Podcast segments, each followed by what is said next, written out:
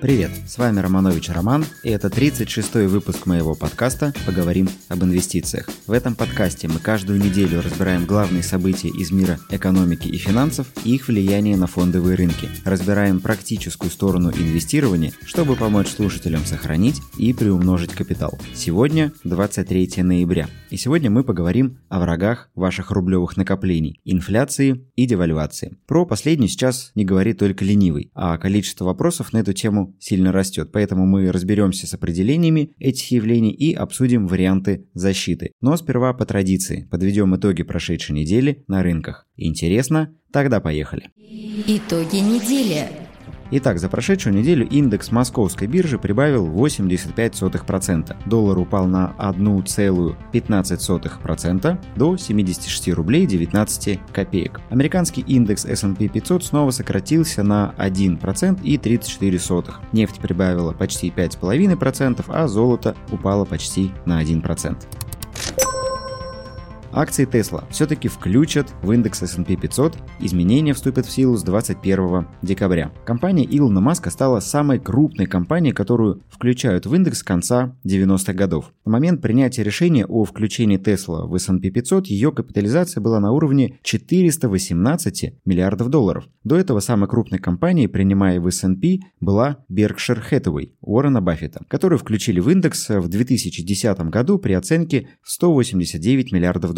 Поклонники Илона Маска ликуют, а акции самой Tesla за неделю выросли на 20% до 489 долларов за одну акцию. Напомню, что с начала 2020 года бумаги Tesla выросли уже на 440%. Только вот насколько оправдан такой рост? Текущий мультипликатор PE, то есть соотношение цены к прибыли Tesla, держится на уровне 1000. Если сказать совсем простыми словами, то при текущей цене и прибыли срок окупаемости инвестиций в Tesla 1000 лет. Соотношение цены к балансу 30, то есть цена Tesla в 30 раз превышает оценку всех активов, которые есть на балансе компании. Но вложение в Теслу – это вечный спор футурологов и фундаменталистов, поэтому вернемся к более практическим вещам, а именно, включение Теслы в индекс может привести к его падению. Как думаете, почему? Кто подумал про ETF, вы правы. Индустрия ETF и взаимных фондов по всему миру – это 11 триллионов долларов активов. И как вы думаете, какой самый популярный актив среди ETF? Правильно, индекс S&P 500. И к 21 декабря все фонды, которые отслеживают индекс S&P 500, должны будут купить в свои портфели акции Tesla. Но проблема заключается в том, что Tesla с текущей оценки входит в десятку самых дорогих компаний в США, и у фондов может просто не хватить свободных денег для включения акций в структуру активов в нужном количестве. Значит, придется освобождать кэш и продавать другие позиции для того, чтобы включить в портфель Tesla. Так что, в дополнение к напряженности вокруг выборов, роста числа госпитализаций в связи с коронавирусом, на рынке будет давить пересмотр индекса и возможные распродажи для включения Tesla в активы ETF. Россия – самый дешевый развивающийся рынок после Турции по мультипликатору PE или по соотношению цены к прибыли. Согласно текущим оценкам, средний PE для российского рынка равен 4. Дороже российского рынка оценивается Колумбия и Бразилия с PE равным 8, Чили с PE равным 10 и Таиланд с Южной Африкой, у которых PE равен 12. Самые дорогие среди развивающихся рынков это Тайвань и Индия, у которых PE чуть более 20. Россия имеет такую оценку не просто так. Санкционное давление, непрозрачность бизнеса и слабые законы по защите инвесторов оказывают влияние на желание международных инвесторов инвестировать в Россию. Но я не думаю, что в Южной Африке, Чили или Мексике ситуация намного лучше нашей, но это не мешает их рынкам стоить в два или в три раза дороже российского. В прошлом году российский рынок оценивался в 6 прибылей, а в этом году оценка упала до 4. Так что при всей его проблематике я считаю, что вложения в российскую экономику и вложения в российский фондовый рынок могут быть весьма привлекательными. Хотя для реализации справедливой стоимости придется какое-то время подождать. Только вот никто не знает, как долго.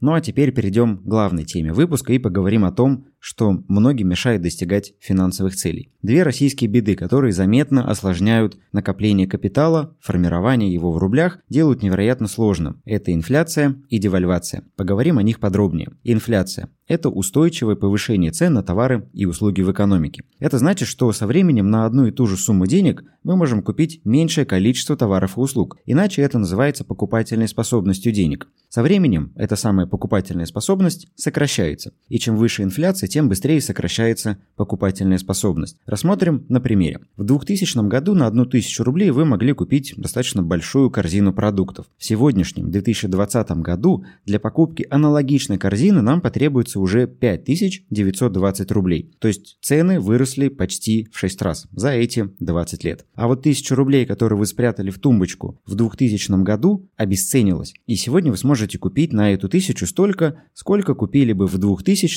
на 162 рубля. Откуда вообще берется инфляция? Есть две основных причины – рост денежной массы и сокращение товарной массы. Рост денежной массы происходит, когда центробанки печатают деньги и стимулируют экономику через различные программы поддержки. Например, выдать денег военным, простимулировать кредитование, выдать деньги учителям или кому-нибудь другому. Все это ведет к повышению денежной массы. К примеру, в США за последние полгода произошел резкий скачок денежной массы. Через программы поддержки экономики ФРС, Федеральная резервная система, влила в систему почти 3 триллиона долларов. Это 15% от объема денежной массы на начало марта в Америке. Рост денежной массы не сразу приводит к инфляции, потому что первым делом деньги идут на фондовый рынок. И чем более развит фондовый рынок в стране, тем дольше деньги идут до реального сектора. Но с некоторым временным лагом они дойдут и до реального сектора, и люди начнут тратить больше денег, что впоследствии приведет к росту цен и витку инфляции. Аналогичную историю мы сейчас наблюдаем в Америке. Резкий рост вот этой самой денежной массы привел к тому, что резко выросли фондовые рынки,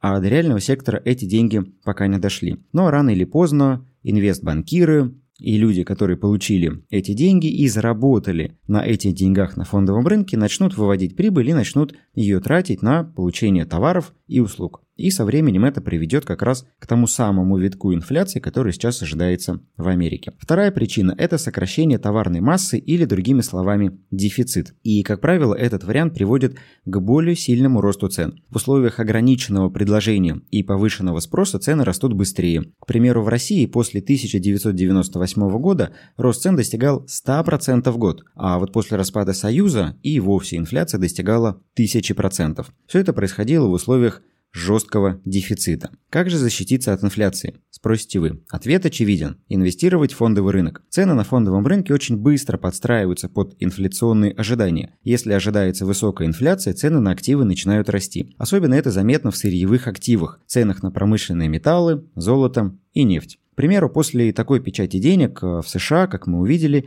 цены на сталь, железную руду, медь и алюминий двинулись покорять новые максимумы. А почему? Потому что эти активы торгуются за доллары, и рынок ждет повышения инфляции доллара в ближайшей перспективе. И это же, кстати, будет способствовать и росту фондовых рынков в Америке. Но вернемся к рублю и посмотрим, что стало бы с нашей условной тысячей, вложенной в 2000 году в акции из индекса Московской биржи. Тогда еще это был индекс ММВБ. Напомню, что стоимость потребительской корзины за это время выросла в 6 раз. Так вот, 1000 рублей, вложенная в 2000 году в акции из индекса Московской биржи, сегодня оценивалась бы в 21 800 рублей, то есть рос в 21 раз, что заметно больше тех самых 5920 э, рублей, до которых доросла потребительская корзина. И это еще мы не учли дивиденды. С учетом реинвестирования дивидендов, инвестиции в акции приросли бы до, на минуточку, 37 900 рублей. Это рост в 37 раз. Вдумайтесь в эту цифру. И это при том, что российский фондовый рынок остается одним из самых дешевых среди развивающихся.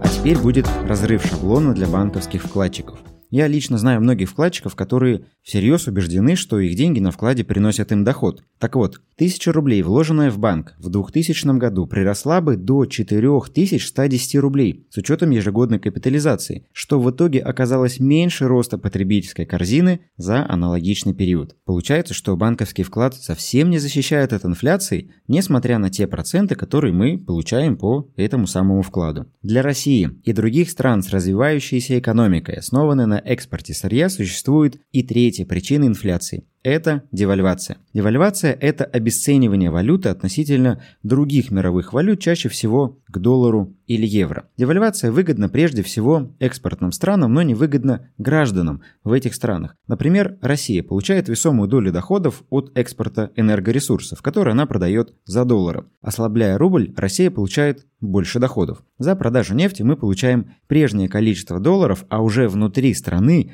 меняем их на большее количество рублей, чем прежде. И чем же плоха девальвация для граждан? Тем, что при большой доле импорта в структуре торгового баланса страны гражданам становится сложнее покупать привычные для них товары и услуги, потому что они становятся дороже. Рассмотрим опять же на примере. В 2010 году за 1 доллар давали 30 рублей. Сейчас даже и не вспомнить таких цен, но тем не менее. И в 2010 году новый iPhone 4 можно было купить за 27 тысяч рублей. В Америке, к слову, он стоил 900 долларов. В 2020 году новый iPhone 12 продается в Америке по цене 799 долларов за одну штуку, а в рублях это уже 60 тысяч 700 рублей, и это без учета налога НДС. При курсе 76 рублей за доллар. Вот такая вот арифметика. Цены на iPhone США даже немного снизились, а в России выросли более чем в два раза. Именно за счет девальвации. И это касается всего импортного одежды, автомобилей, техники, подписки на иностранные сервисы и путешествий. Если в 2010 году путешествие за 1000 долларов на двоих было достаточно подъемной суммой для многих россиян, то в 2020 году путешествие за эту же 1000 долларов обходится в 2,5 раза дороже. Как же защититься от девальвации? Тут вариативность немного шире. Поэтому начнем с простого, с покупки долларов, ну или евро. У меня есть друг, который покупает 100 долларов каждый месяц на протяжении трех последних лет. Это часть его финансового плана и инструмент защиты от девальвации рубля. Правда, с каждым годом покупать эти 100 долларов становится чуть сложнее, потому что приходится давать за них все большее количество рублей. Но пока он держится и, надеюсь, будет держаться дальше. Как видите, просто покупая валюту, вы можете защитить себя от ослабления рубля. Второй, более продвинутый вариант – это покупка фондовых активов в долларах, акций или облигаций. Тут уже выбор будет зависеть от вашего отношения к риску. Условная 1000 рублей, вложенная в покупку американских акций из индекса S&P 500 в 2001 году, к настоящему моменту увеличилась бы в 7 раз с учетом роста индекса и девальвации рубля. Так что тут инвестиции снова взяли верх над простым складыванием денег в тумбочку или на банковский вклад. Тут я хочу заметить, что обесценивается не только рубль, но и доллар хоть и менее заметными темпами. Средняя инфляция в России за последние 20 лет 9% в год. За аналогичный период доллар обесценивался со скоростью 2% в год. За последние 5 лет темпы инфляции в России сократились до менее 4% в год, а вот в США в перспективе ближайших лет инфляция может наоборот подрасти из-за роста денежной массы и тренда на ослабление валюты. Главный вывод, который вам стоит сделать из этого выпуска, заключается в том, что инвестиции – это, пожалуй, лучший способ защитить свой капитал от инфляции и девальвации. При этом я вижу, что многие боятся начать, боятся совершить ошибку. Не бойтесь, начните. Если вы водите автомобиль, вам будет очень понятен этот пример. Я получил права 13 лет назад, но помню свои ощущения, как сейчас. Когда вы начинаете какое-то новое дело, и в данном случае начинаете водить автомобиль, когда раньше вы этого никогда не делали, вам кажется все очень сложным. Вы движетесь в городском потоке со скоростью 40 км в час, и вы думаете, вот это я скоростной. Вам кажется, что вы просто гуру вождения, а кому-то может казаться, что это все очень страшно. Мимо пролетают машины, которые едут со скоростью 50-60 км в час, кто-то даже едет 80 км в час, а вы едете 40. Вы думаете, что как же сложно. Но со временем вы начинаете к этому привыкать. И кто сейчас водит автомобиль, и кто давно получил права, вспомните свои ощущения тогда и сейчас. Сейчас вы можете ехать на автомобиле достаточно быстро в потоке, перестраиваясь между рядами. Вы, может быть, где-то даже можете смотреть YouTube или слушать мой подкаст, воспринимать то, что я говорю, и при этом двигаться к своей цели на автомобиле. Вы можете видеть, что из а, поворота в следующем переулке выезжает автомобиль. Вы можете видеть, что сзади по левой полосе за вами едет скорая помощь с включенной сиреной, ей нужно уступить дорогу, вы все это видите и контролируете контролируете и вам это не кажется сложным. При этом многие из водителей, я точно знаю, начинают раздражаться на тех учеников, которые едут впереди них со скоростью 40 км в час. Но почти все мы когда-то были такими. Поэтому вот этот пример показывает, что научиться можно всему. И те вещи, которые вам кажутся сложными, непонятными, они вам кажутся такими, потому что вы не пробовали. Поэтому начните, начните с небольших сумм, но главное начните. Это вам точно поможет, и практика – это на самом деле лучший учитель. Так что желаю вам удачи и уверен, что все у вас получится. Поговорим об инвестициях с Романом Романовичем. Всю предстоящую неделю я буду раскрывать тему защиты от инфляции и девальвации в своем Инстаграм. Как вы любите, с картинками и доказательствами. Ищите меня в Инстаграм, меня там можно найти по имени аккаунта Роман Финанс или переходите по ссылке в описании к этому выпуску. Благодарю вас за прослушивание и ваши оценки в Apple Podcast. Уверен, что этот выпуск оказался для вас ценным и полезным. Если так, можете поделиться этим в сторис Инстаграм и рассказать своим друзьям о моем подкасте. Мне будет приятно, а большее количество людей повысят свою финансовую грамотность и узнают, как защититься от инфляции и девальвации. Желаю вам удачных инвестиций, до встречи через неделю и пока.